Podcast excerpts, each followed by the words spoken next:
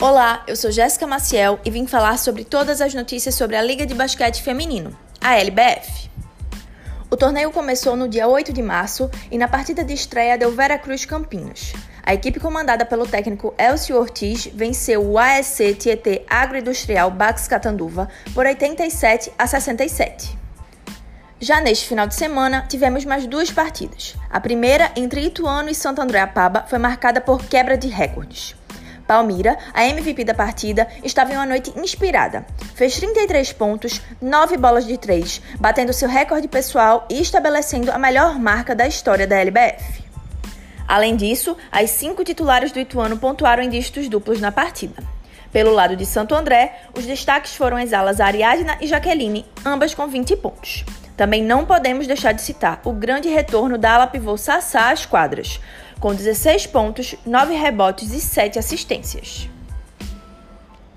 Já na partida do domingo, a armadora Tainá Paixão conduziu o César Araquara à sua primeira vitória diante do Sampaio Basquete.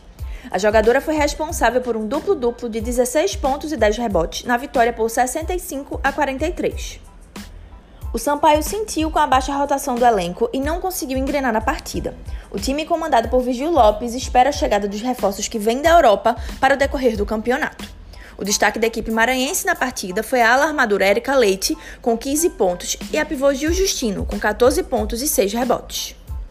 Em cumprimento aos decretos de governos dos estados relacionados, as partidas entre ASC Tietê Agroindustrial Bax Catanduva e Sampaio Correia, Blumenau e César Araquara, e Veracruz Campinas e Santo André Apaba foram adiadas.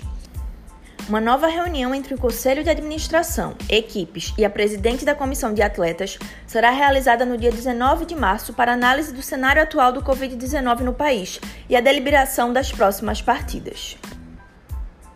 Esse foi nosso boletim semanal sobre basquete feminino no blog do Souza. Para mais informações sobre basquete nacional e internacional, acompanhe o blog e as nossas redes sociais. Nos vemos na próxima semana.